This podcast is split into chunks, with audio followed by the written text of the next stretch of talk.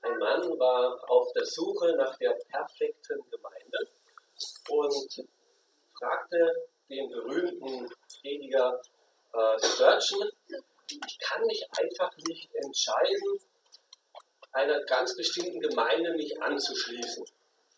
Weil alle Gemeinden, die ich besucht habe, die sind so erschreckend unvollkommen. Der erfahrene äh, Prediger und Seelsorger Spurgeon nickt zustimmend zu und sagt, ja, das ist wohl wahr.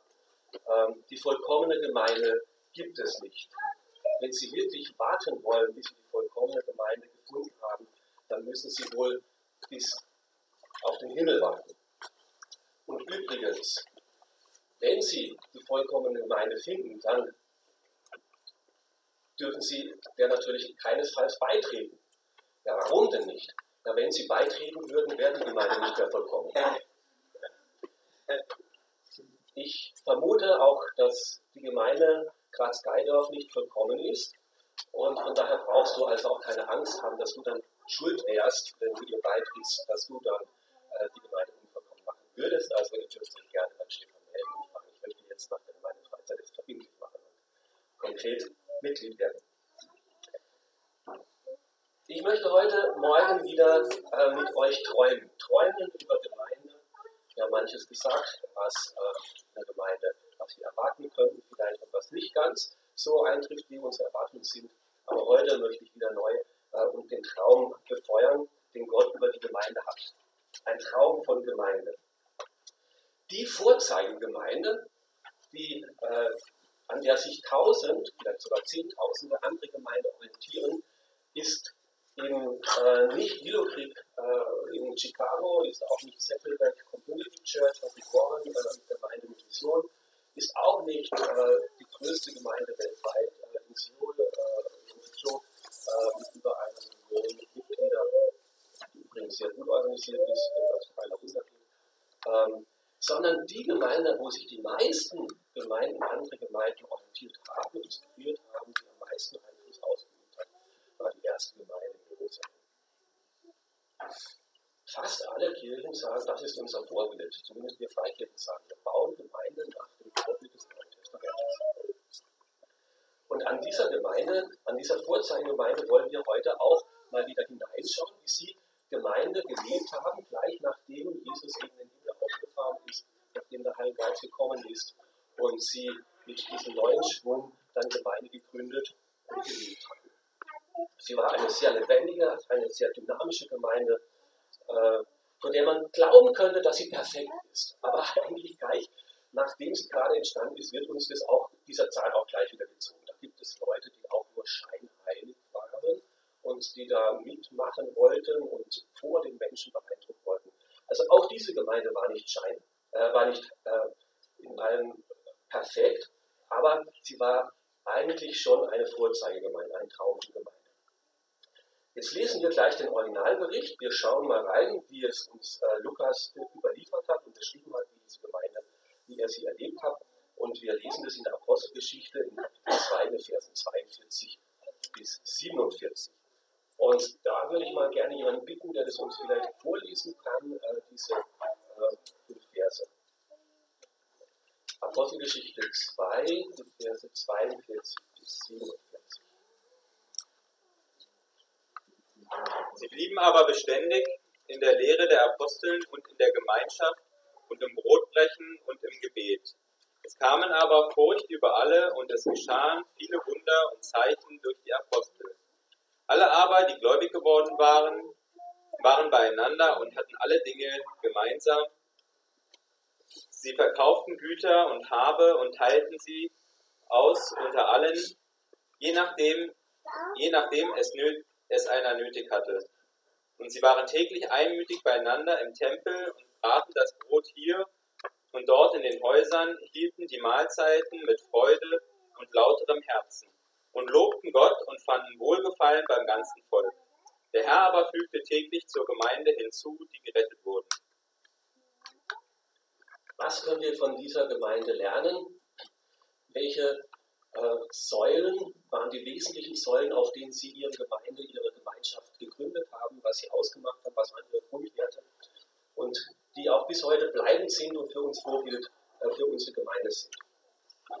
Ich habe fünf Säulen äh, erkannt, die ich also auch sage, davon überzeugt bin, dass jede Gemeinde, die sich die neutestamentliche Gemeinde zum Vorbild nimmt, auch ähm, überlegen muss, wie sie das in ihrem Gemeindealltag praktiziert. Die erste Säule, es war eine, lebende, eine lernende Gemeinde. Die biblische Lehre hat sie gekennzeichnet. Die Apostel waren eben die Lehrer, weil sie hatten die Lehre von Jesus Christus übernommen und sie erzählten jetzt, was sie mit Jesus Christus erlebt haben. Sie erzählten jetzt, wie Jesus sie gelehrt hat und gaben das jetzt wieder weiter. Tag für Tag heißt es, predigten sie Sie haben gelehrt im Tempel, die Großgruppen, und sie waren dann auch in den Häusern und haben es in Kleingruppen oder in Zweierschaft, Seelsorge, Jüngerschaft dann weitergegeben. Und die jungen Christen, die gerade erst gerade zum Glauben gekommen waren, äh, die nichts davon mitbekommen haben, da heißt es, dass sie blieben aber beständig in der Lehre der Apostel. Sie wollten immer mehr wissen. Wenn jetzt Jesus wirklich der Messias ist, was heißt das dann? Was bedeutet dann das? Müssen wir weiter dann äh, unsere Opfer bringen, mit unseren Schafen in den Tempel gehen und so weiter? Was hat das für unser Leben eine Bedeutung? Und das war aber im normalen Alltag. Also die hatten ja jetzt nicht auf einmal das Ferien oder sowas, sondern die haben gearbeitet und sind dann nach der Arbeit eben zu Hause gekommen. Ah, heute sind die Apostel vielleicht beim Haus des Matthias, gehen wir einmal dahin. Und morgen sind sie da und dann sind sie wieder im Tempel und haben also so nach der Arbeit dann ähm, auch bei den das war so BAO, also Bibelschule am Ort. Also es gibt auch in Österreich diese BAO-Kurse, wo man äh, vor Ort gelernt, äh, lernt, äh, die Bibel zu studieren, nicht sich da irgendwie drei Jahre freinehmen muss und finanzieren muss, sondern da, wo man ist. Und diese Apostel, diese zwölf, hatten jetzt auf einmal 3000 Bibelschüler. Äh, und die wollten jetzt halt was hören und unterrichtet und das taten sie eben, indem sie Gottesdienst gefeiert haben in der großen Gruppe im Tempelplatz. Äh, da war wirklich sehr, sehr viel Platz. Äh, und wo sie dann in Kleingruppen das vertieft haben äh, in den Häusern. Und so ist die erste Säule, und ich bringe diese fünf, äh, fünf Säulen jetzt auch visuell mit, ist eben die Lehre der Apostel, äh, die Bibel. Mal, wie das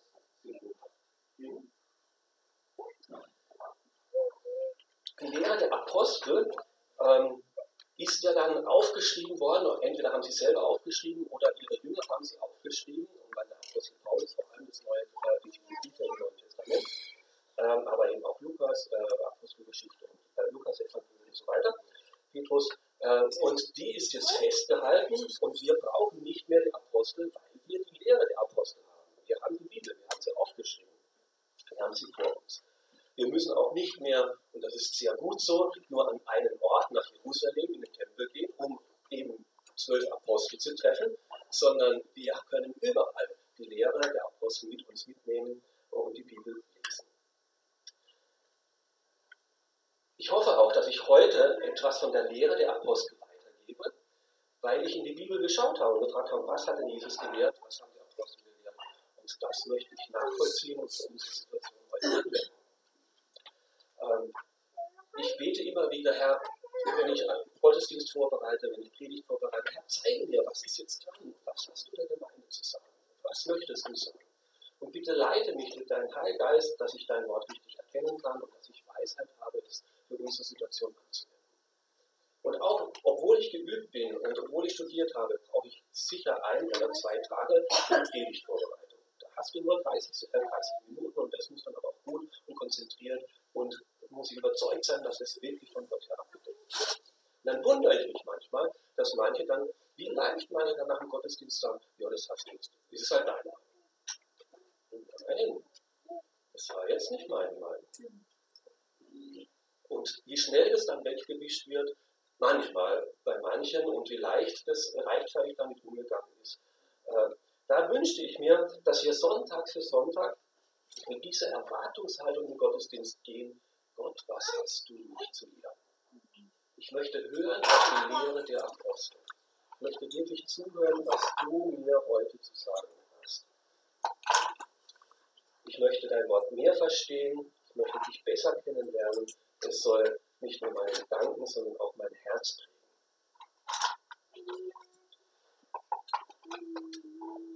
Eine Begebenheit, die ich mir gemerkt habe, weil sie für mich doch auch sehr interessant war, war, es war mal ein Kinderchor äh, von Uganda bei uns äh, in, der, Kirche und die haben lebendige eine Lobpreislieder gesungen. Äh, Maria Prion äh, von Tirol, die in Uganda da jetzt Kinder reinmacht und für Spenden und dann mit dem Chor nach Europa kommt.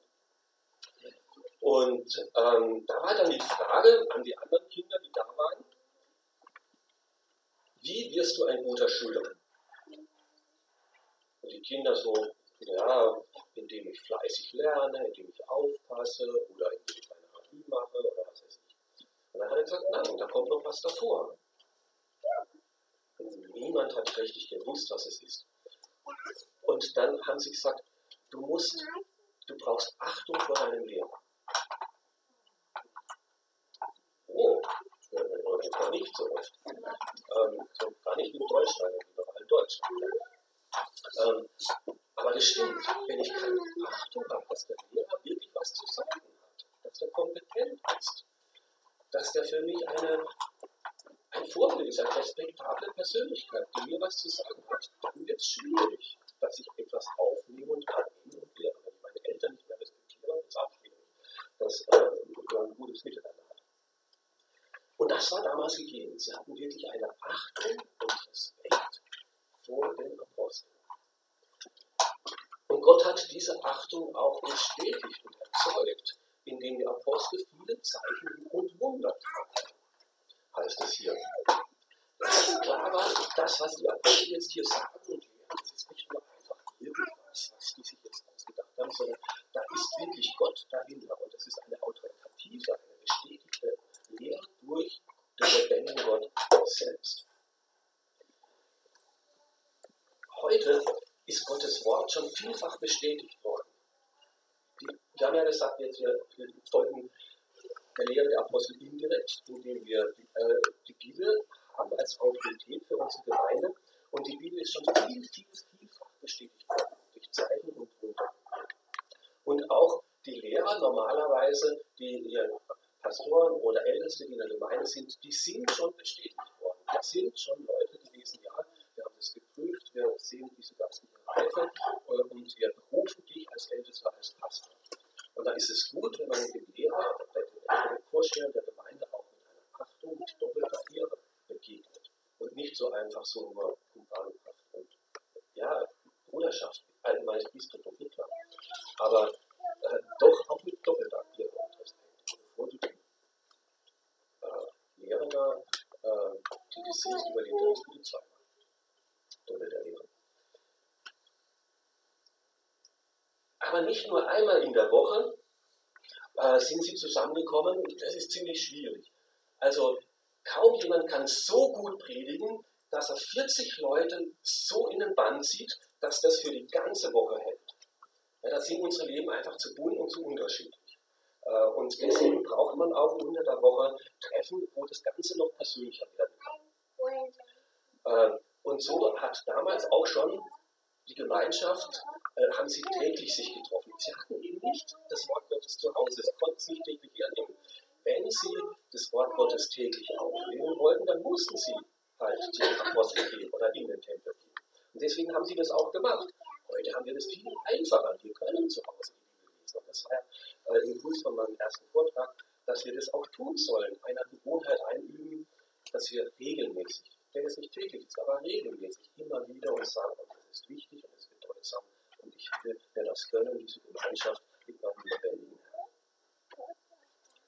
Also Gemeinde muss mehr sein als nur Gottesdienstbesuch am Sonntagvormittag, sondern wir dürfen auch unter der Woche selbst in der Lehre der Apostel äh, uns unterweisen oder zusammenkommen, indem wir in Kleingruppen kommen, Jugendgruppe, Teenie-Gruppe, äh, Hauskreisgruppe, Ahnung, was ihr noch für Jüngerschaftsgruppen habt, ähm, wo ihr eure Fragen stellen könnt, wo es auch interaktiv ist, wo es auch persönlich werden kann. Und das ist meine Not. Bitte betet sich dafür, wo dieser Glaube ins Leben hineinkommt, wo er vom Kopf ins Herz und von den Händen und die Füße hineinfindet.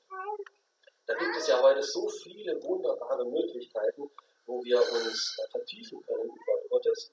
Vielleicht gibt es, ich weiß nicht, ob ihr eine Bibelstunde habt, hm, nicht, ähm, oder äh, kann man ja auch äh, online äh, was machen oder eine Zweierschaft beginnen und sagen, komm, lasst uns einmal die Woche treffen, dass wir, ich habe so einen, wo wir miteinander eine Dreiviertelstunde laufen gehen und dann miteinander eine Dreiviertelstunde über unseren Glauben in der Familie äh, reden und gegenseitig stärken und ermutigen. Es ist, Gott möchte, dass du in der Gemeinde, also in der Lehre der Apostel verwurzelt wirst und tiefer kommst. Und wenn es einmal nicht mehr möglich ist, dass wir uns in Großgruppen treffen, dass du selber Gottes Wort entdecken, studieren und weitergeben kannst, dass du deine Gemeinde äh, oder deine kleine Hausgemeinde dann selber geistig lehren kannst. Dass wenn jemand am Arbeitsplatz sich interessiert für den Glauben, dass du ihm den Glauben erklären kannst, dass du ihn zum Glauben führen kannst und nicht sagst, oh, ich auch von mir erzählen und jetzt müssen wir zum Pastor. Ja? Sondern nein, dass du gefestigt bist und das auch selber äh, weitergeben kannst. Das ist die eine Säule, eine lernende Gemeinde, die biblische Lehre hat sie geprägt. Die zweite Säule, es war eine liebende Gemeinde. Sie hatten tragende Beziehungen. Ihre Zusammenhalten bestand in gegenseitiger Liebe und Hilfsbereitschaft, übersetzt neue Es war also nicht nur eine geistlich erbauende Gemeinde, sondern es war auch eine sichtbare Liebesgemeinschaft, eine konkrete Lebensgemeinschaft. Sie lebten das, was sie glaubten, auch miteinander aus. In ganz konkreten Taten wurde das dann auch sichtbar, gegenseitige Fürsorge, so wie Gott uns geliebt hat, so sollen wir auch einander lieben. Und das wurde in Unterstützung und Hilfestellung auch ganz deutlich.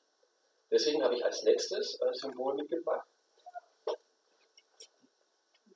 ein Herz, aber nicht nur ein theoretisches Herz, sondern mit Händen. Ja? Dass die Liebe auch konkret und praktisch geworden ist.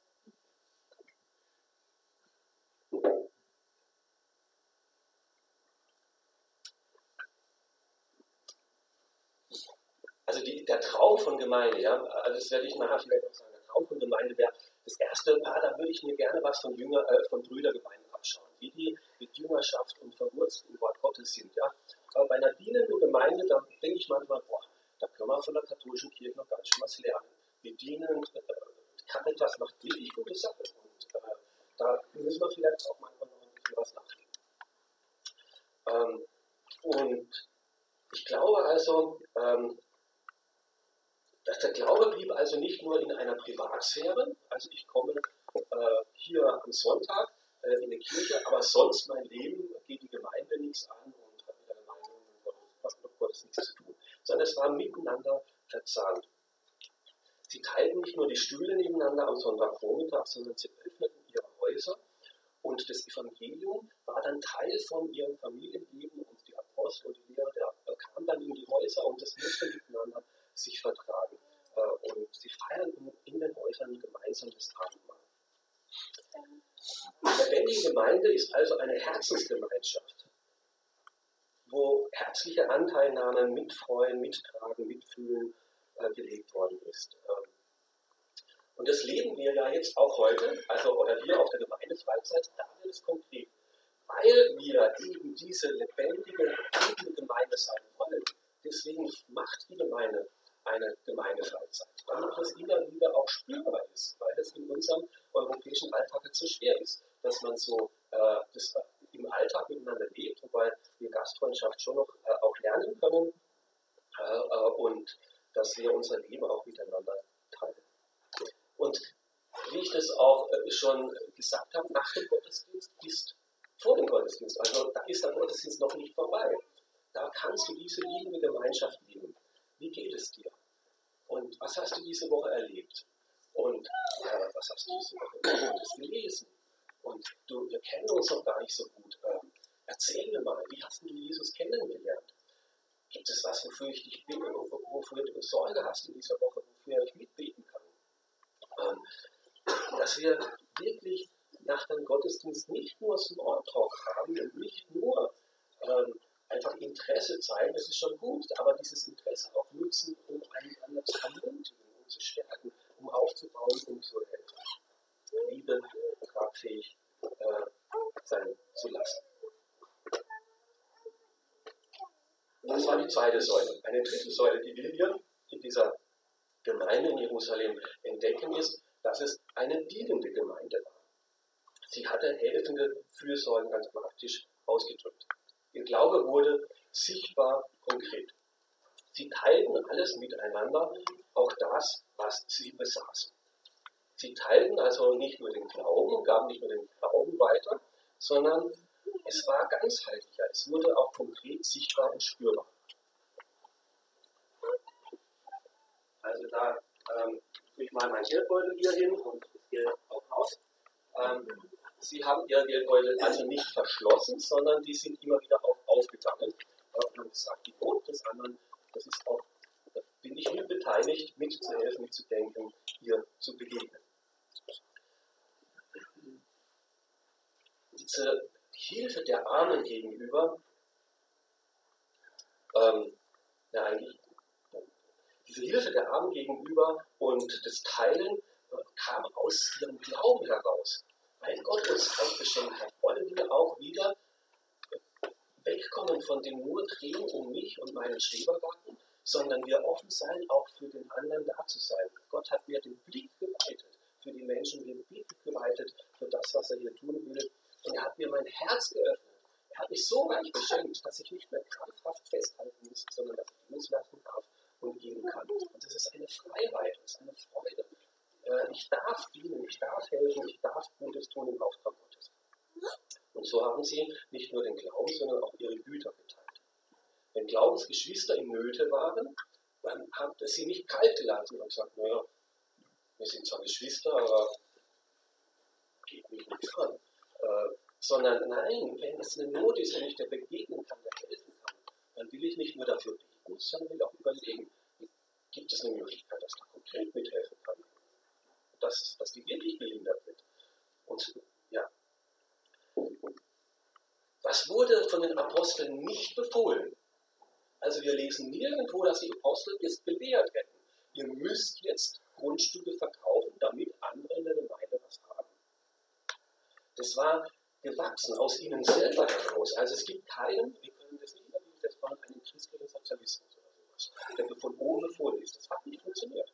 Entweder kommt es von dem Heiligen Geist, vom eigenen Herzen heraus, oder es ist nicht echt und wird nicht funktionieren. Es war freiwillig. Äh, jeder konnte sich selber entscheiden, was er mit seinem Besitz macht, aber Gott hat es in ihm wachsen lassen. Die Not der anderen ist mir nicht egal, diese, der möchte ich auch begegnen. Und das war schön zu beobachten, wie konkret und wie sichtbar das geworden ist. Äh, es bereitete sich in der Gemeinde eine Atmosphäre der Großzügigkeit aus und nicht der, der Berechnung und der Kleinlichkeit und des äh, Pfennigfuchsen oder was weiß ich. Äh, in meiner ersten Gemeinde, wo ich äh, Praktikum gemacht habe, hab ich, bin, hab ich, bin ich da ein bisschen gelehrt worden. Also jetzt merkt ihr, wie alt ich tatsächlich bin. Also es war noch vor der Zeit, als es das Handy gab. Also das, äh, da gab es noch so Festnetzanschlüsse. Ja? Äh, und da war Telefonieren auch teuer. Also da gab es noch nicht so ins Ausland wie WhatsApp, was nichts kostet. Äh, sondern, äh, ja genau. Und äh, es eine Gemeinde, wo auch einige ähm, aus der Ungarn, Rumänien oder ehemaligen Russland äh, waren, Kirgisen. Und es gab eben in der, äh, in der Gemeinde ein Gemeindetelefon. Und immer wieder wurde es auch benutzt, dass Leute aus der Gemeinde nach außerhalb ja. Und dann war da mal ähm, eine Gemeinde, ähm, Ältestensitzung oder sowas, wo man sagt, ja, wie wäre es da, das kommt immer wieder vor, die telefonieren schon die Toten drunter, mal mehr, mal weniger, was weiß ich. Wie wäre es, wenn wir da eine Kasse hinhängen äh, und jeder, der da telefoniert, kann da was reinschmeißen? Habe ich so gedacht, das klingt ja gar nicht so schlecht, äh, ist ja nicht falsch, ist ja jetzt noch kein Münztelefon, wo man reinschneiden muss. Kann ja jeder immer noch selber überlegen. Und dann hat der Gemeindeleiter gesagt, aber auf gar keinen Fall. Wenn wir uns in der Gemeinde schon über so kleine Dinge Gedanken machen, das ist nicht die Gemeinde, die ich leben möchte. Wer etwas geben will, der soll es am Sonntag im Opferkasten, äh, ins Opfer geben und sonst tragen wir das als Gemeinde. Selbstverständlich ist, es ist unsere Gemeinde, es ist unser Gemeindebudget. Wenn jemand aus der Gemeinde glaubt, er muss und möchte noch ausprobieren, soll er das machen. Jeder ist mitverantwortlich für unsere Gemeinde. Und es war nicht wahr. Es ist frei, das ist Brot, das ist gut, da wird nicht kontrolliert, sondern jeder ist frei und darf empfangen und darf geben. Ähm, aber Glaube soll immer wieder auch ganz konkret werden. Ja, dieses Beschenktsein von Gott muss auch konkret und sichtbar und spürbar werden. So hat Bonhoeffer gesagt, Kirche bleibt nur dann Kirche, wenn sie für andere da ist. Kirche ist immer nur dann Kirche, wenn sie für andere da ist. Jesus hat uns das ja vorgelegt. Er war immer auch in der Gesellschaft für andere da. Äh, und aus dieser Kraft heraus soll auch unsere Motivation kommen, ähm, dass wir unsere Leben und auch unsere Möglichkeiten öffnen für andere. In Indien, ähm, war mal, meine Tochter hat ein äh, Jahr in Indien äh, gearbeitet und habe ich sie besucht, wir ein bisschen durch die Gemeinde getingelt. Ähm, und ähm, das hat mich echt, echt beeindruckt. Ähm, man denkt immer, Indien wäre so frei, ist es aber nicht. Eigentlich haben die eine ganz schöne auch Repression äh, für die christlichen Gemeinden und Christen. Es ist gar nicht so einfach, äh, in, diesem Hinduismus äh, Christsein zu leben und als Gemeinde auch wirksam zu sein. Aber was die indischen Gemeinden gemacht haben, die haben gesagt, wir bieten gute Bildung an. Äh, und vor allem den Mädchen. Weil die, naja, größere Familie, Mädchen sind integriert, wenn jemand in die Schule gehen darf und nicht zu Hause arbeiten muss, vor allem auf dem Lande, dann sind sie Burschen und die Mädchen bleiben zu Hause und gehen Wir bieten fast kostenlos Bildung an für Mädchen. Gute christliche Schulen. Ja, für unsere Verhältnisse ist es immer noch also eine Klasse an 50 Kindern mit einer Betreuung. Äh, und ähm. Aber und das ist der Weg, wie sich das Evangelium in Indien auch maßgeblich ausbreitet. Weil in den Schulen wird nicht nur Bildung vermittelt, sondern es sind christliche Lehrer. Die vermitteln auch ihren Glauben. Zwangsläufig geht fast gar nicht. Äh, und das ist aber so gut, dass der indische Staat nicht darauf verzichten kann, auf die guten Bildungsangebote. Und auf der anderen Seite aber fördert es den Boden, dass sich das Evangelium wirklich ausbreitet, nicht nur bei den Kindern, sondern auch bei den Familien und das Christsein sich ausbreitet und wächst. Und so dürfen wir auch immer wieder uns Gedanken machen, Gott, wo möchtest du uns gebrauchen, unsere Möglichkeiten, unsere Fähigkeiten, die wir haben.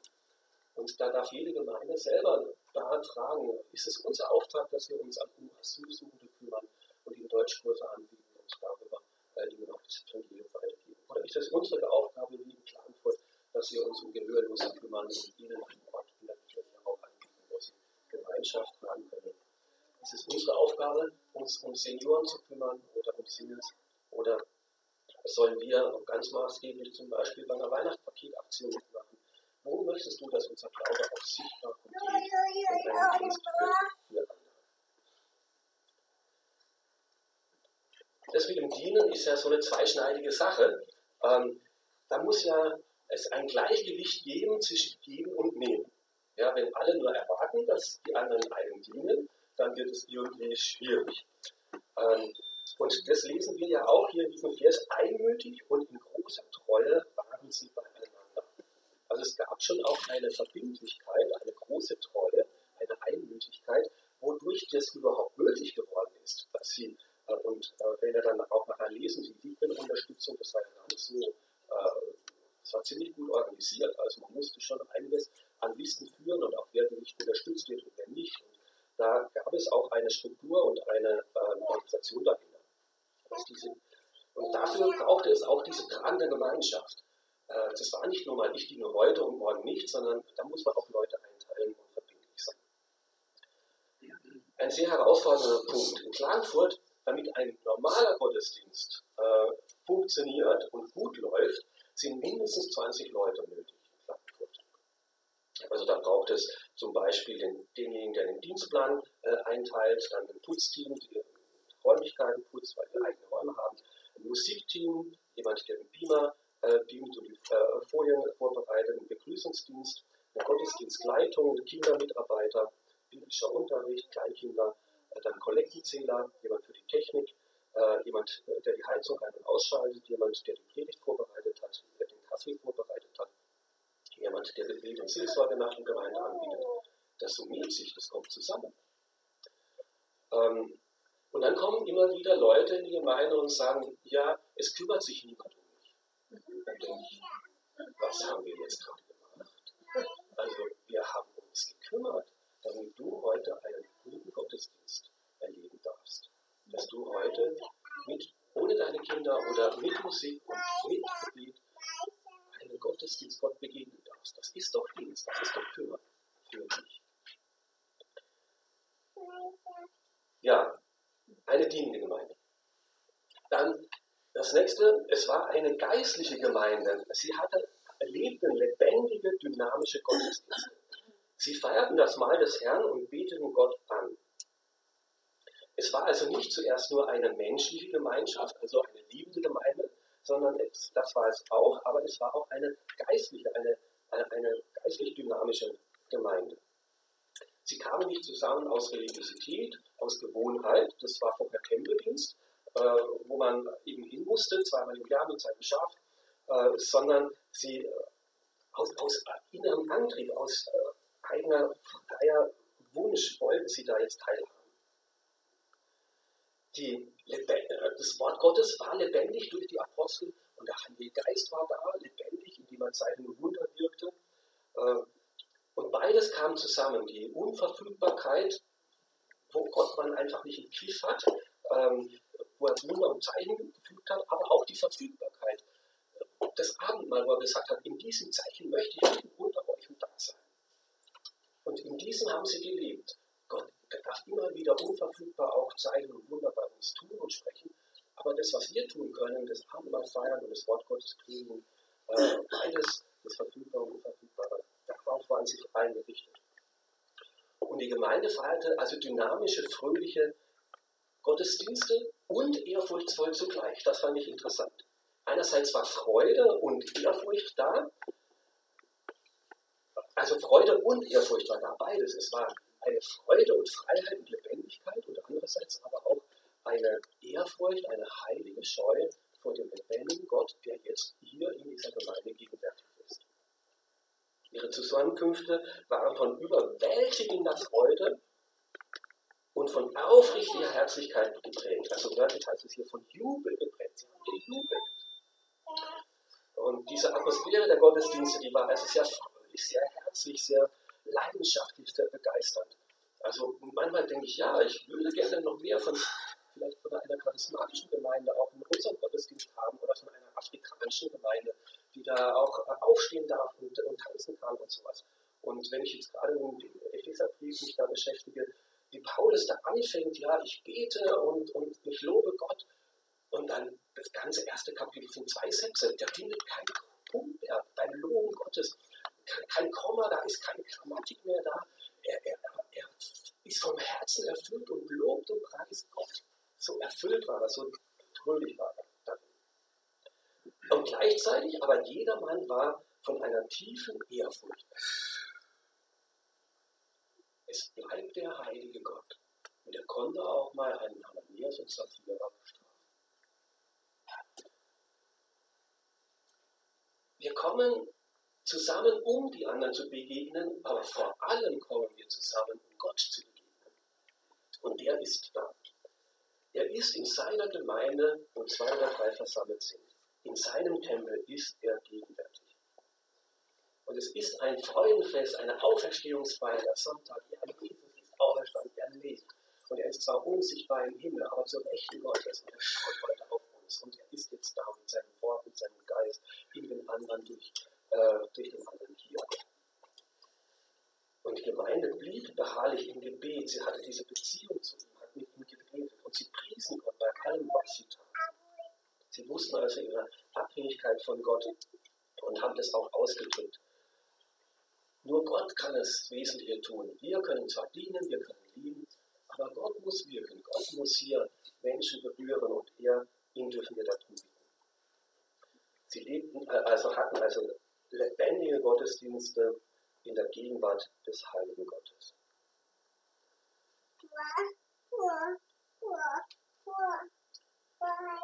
Eine dynamische Gemeinde beschränkt sich aber nicht nur auf den Gemeinderaum und auf die Geschwister in der Gemeinde, sondern eine dynamische Gemeinde geht über den kirchlichen Rahmen hinaus.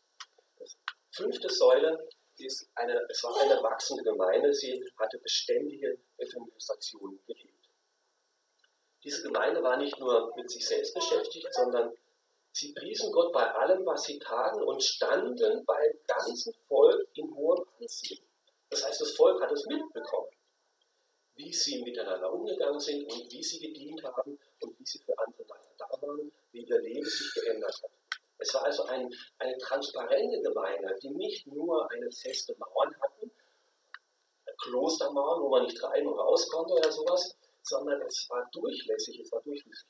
Äh, ja, genau. Ich musste noch das Zeichen machen für äh, diese ähm, geistliche Gemeinde. Da habe ich jetzt also in Österreich nachgefunden, ähm, eine Weinflasche, weil der Weingeist drin ist. Ja? Äh, Amerika wäre es jetzt frevelhaft, aber ähm, also sie haben eine Gemeinschaft gelebt, wo Gottes Geist äh, dynamisch da war. Und Wein ist ja auch ein Zeichen für Freude, für Lebensfreude. Und beides war eben gegenwärtig. Und das letzte, es war eine Gemeinde mit Ausstrahlung äh, und deswegen zum Schluss eben noch das Licht nach außen, ähm, dass sie eine Gemeinde war, die Bedeutung für andere bekommen hat.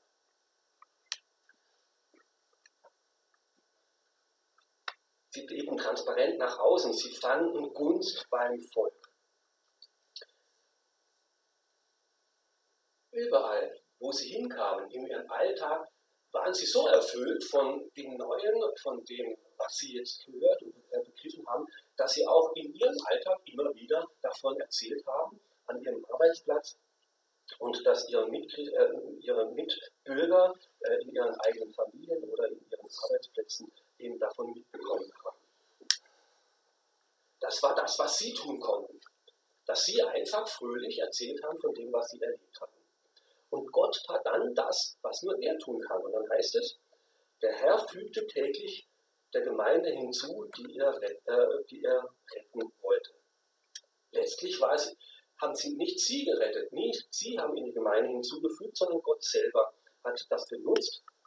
Und letztlich war er es, der die, Gemeinde, die Geschwister hinzugefügt hat. Es war nicht die vollmächtige Lehre der Apostel, wo wir hier lernen, was die Gemeinde gefühlt hat. Es war nicht das Dienen, wo sagt, dadurch sind die Leute zum Glauben gekommen, sondern es steht hier, Gott fügt hinzu. Gott hat das benutzt, aber letztlich war es Gott, der es gemacht hat und der die Herzen aufgemacht hat. Gott fügte hinzu, die gerettet wurden. Interessant. Er fügte niemanden zur Gemeinde hinzu, der nicht gerettet war.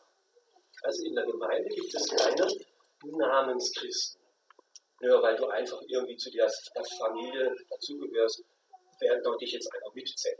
Nein, er fügte nur die hinzu, die gerettet wurden.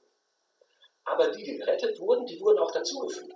Also es gab auch nicht nur äh, irgendwie so freischwebende Christen, gemeindelose Christen, sondern wenn man gerettet war, war man auch Teil der Gemeinde. Beides gehörte zusammen. Zur Gemeinde gehörten nur Gerettete und Gerettete gehörten aber auch in die Gemeinde.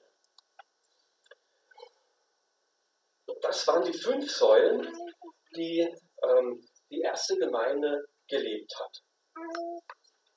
Eine lernende Gemeinde, eine liebende Gemeinde, eine dienende Gemeinde, eine geistliche Gemeinde und eine wachsende Gemeinde. Das war auch das, woran ich mich orientiert habe als Pastor in Klagenfurt, wo ich sage, Herr, was ist mein Auftrag? Was möchtest du von mir als jetzt dein Unterhirte, was ich in unserer Gemeinde beachten soll, wo wir wachsen sollen. Und da waren für mich eben immer diese fünf Punkte eben ganz ausschlaggebend und ich habe das für mich immer so aufgezeichnet.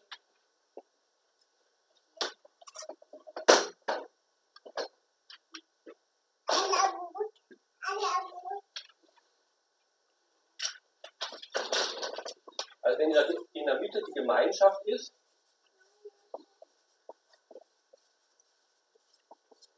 es ist hier eine liebende Gemeinde, also wir, wir sollen ähm, das Leben teilen, ähm, was wir ja jetzt auf der Gemeindefreizeit tun. Wie kann ich helfen, dass wir Gemeinde, dass wir Gemeinde, also das Leben teilen, dass wir Beziehungen leben miteinander. Und deswegen gibt es Gemeindecafé, deswegen ermutigen wir zur Gastfreundschaft, deswegen laden wir Leute ein. Ähm, deswegen, ähm, genau. Aber äh, wie es jetzt weiter? Ähm, da hatten wir einerseits die äh, lernende Gemeinde, äh, Gemeinde, aus dieser Gemeinschaft heraus soll eben auch Jüngerschaft passieren.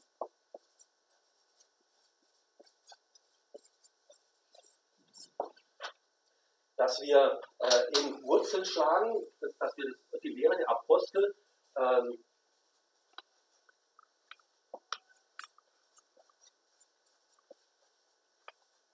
dass wir in der Lehre verwurzelt werden. Aus dieser Gemeinschaft heraus feiern wir äh, Gottesdienste, äh, wollen wir dynamische Gottesdienste feiern, äh, soll Anbetung gefördert werden. Äh, dass wir äh, eben äh, Gott ehren.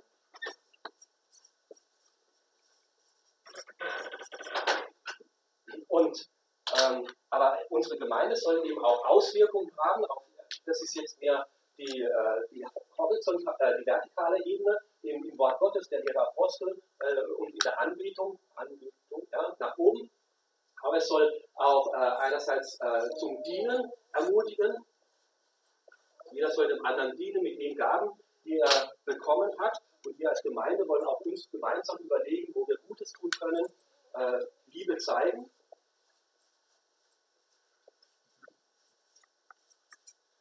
Und wie gesagt, sie soll auch nach außen, außerhalb der Gemeinde, äh, Auswirkungen haben, äh, Evangelisation.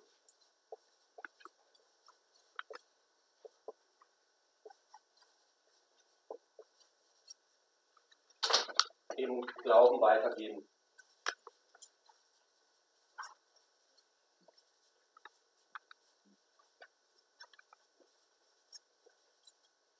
Und das ist jetzt das, jetzt äh, frage, Gott, wo möchtest du, dass wir als Gemeinde weiterkommen, dann kann ich fragen, ja, wo sind wir vielleicht schwach, wo, äh, wo müssen wir nachleben? Äh, ist es mehr in der Jüngerschaft, dass wir Wurzeln äh, vertiefen? Ist es mehr vielleicht im Dienen, dass es konkreter werden muss? äh, sind unsere Anbetungszeiten, ist unser Verhältnis zu Gott vielleicht ein bisschen lahm geworden, eingeschlafen äh, oder brauchen wir wieder mehr Besinnen auf, dass wir das Leben teilen wollen und nicht nur unseren Glauben teilen wollen. Und dann kann ich da fragen, okay, das sind deine fünf Säulen, auf die du Gemeinde aufpasst. Das sind deine Grundwerte.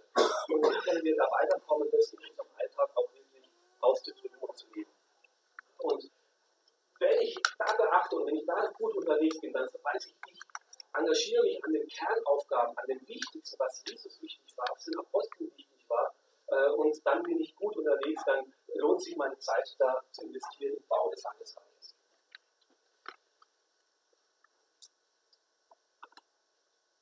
Ähm, ich euch noch ein Bild mit, und zwar, ah, genau, da haben wir jetzt eben, eben auch diese äh, fünf Grundwerte äh, und ich glaube, äh, dass das wirklich durch die ganze Bibel hindurch ist, dass das Auftrag der Gemeinde ist, Jüngerschaft, äh, Verwurzelung im Wort Gottes, Lernen, Gemeinschaft, Dienstanbetung und Evangelisation. Und wenn wir diese Wachhalten, bleibt unsere Gemeinde auch über, über lange Strecken eine dynamische Gemeinde, eine lebendige Gemeinde, ein Traum von. Ich möchte es noch an einem weiteren Bild verdeutlichen. weiß jemand, wie die Bäume da heißen? Ja, richtig sind Mammutbäume. Das sind die größten und ältesten Bäume der Erde, soweit ich weiß zumindest. Das sind mächtige Exemplare.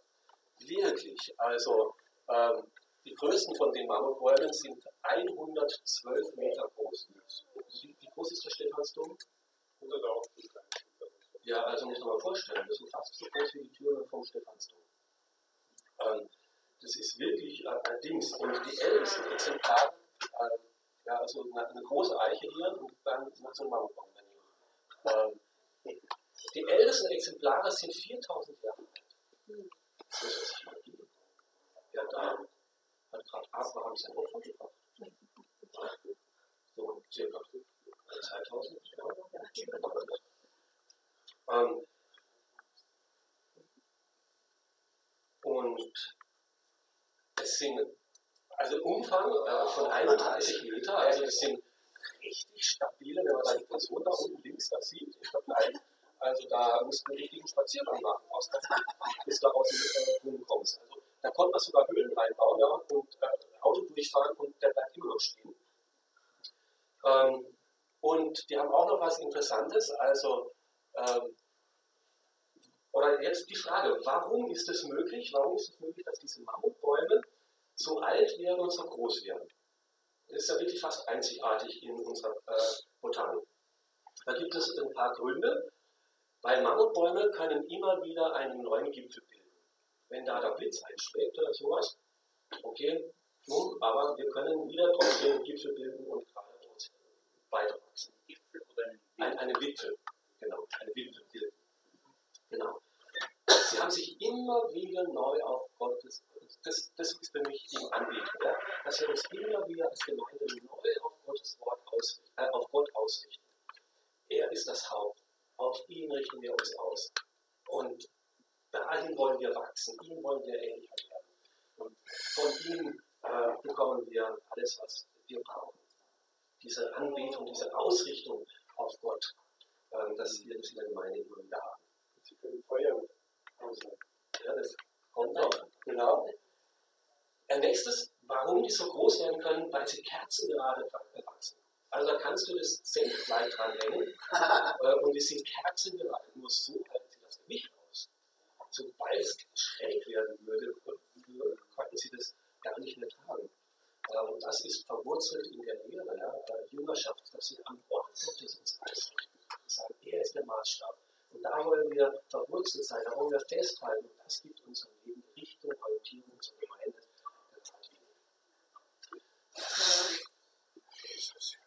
Und dann ist es wirklich so, äh, die äh, Rinde ist eigentlich feuerfest, die ist so dick äh, und hat ätherische Öle drin, dass wenn es einen Waldbrand gibt, dass das nur außen ein bisschen verkühlt, aber den Baum nicht als Ganzes schadet. Da habe ich jetzt den Connect zum Geistlichen nicht ganz so gefunden. Ähm, aber das wächst noch, die Mammutbäume. Warum bleiben sie so lange stehen? Mammutbäume gibt es nur in Rode. Ähm, die vernetzen sich. Die haben gar nicht mal so tiefe Wurzeln und nicht einmal so breite Wurzeln, dass sie 112 Meter halten können. Aber die vernetzen sich mit den anderen Mammutbäumen. Und wenn da einer umgekippt werden soll, dann müssen alle anderen auch. Und jetzt kippt mal so weit um. Also die Wurzeln sind wirklich miteinander verwoben. Und das ist diese Gemeinschaft, diese in der Mitte, dass wir miteinander verwoben sind, um miteinander eine tragende Gemeinschaft zu bilden, um miteinander Außenwirkung zu haben, um miteinander dienen zu können. Und das ist mein Traum von Gemeinde, dass wir das miteinander immer wieder neu träumen und erleben wollen. Und jetzt die Frage, willst du weiter nur träumen von so einer Gemeinde oder willst du ein Teil dieses Traums werden. Und sage, frage dich, wo möchtest du dich mit einbringen? Ist dein Beitrag vielleicht die Anbetung, das Gebet, wo wir sagen, ich möchte mithelfen, immer wieder nach oben zu zeigen? Bei der letzten Predigt, wo ich da war, habe ich von dem Gottes geredet und es ist eigentlich ziemlich wieder das Gleiche. Die Propheten, das sind die, die uns immer wieder nach oben weisen. Die Hirten, ich möchte beitragen, dass die Menschen bei uns wohlfühlen. Ich möchte jemand sein, der Leute begrüßt. Ich möchte jemand sein, der Gastfreundschaft will. Ich möchte jemand ein Ermutiger sein. Ähm, das sind mir vielleicht die Hirten.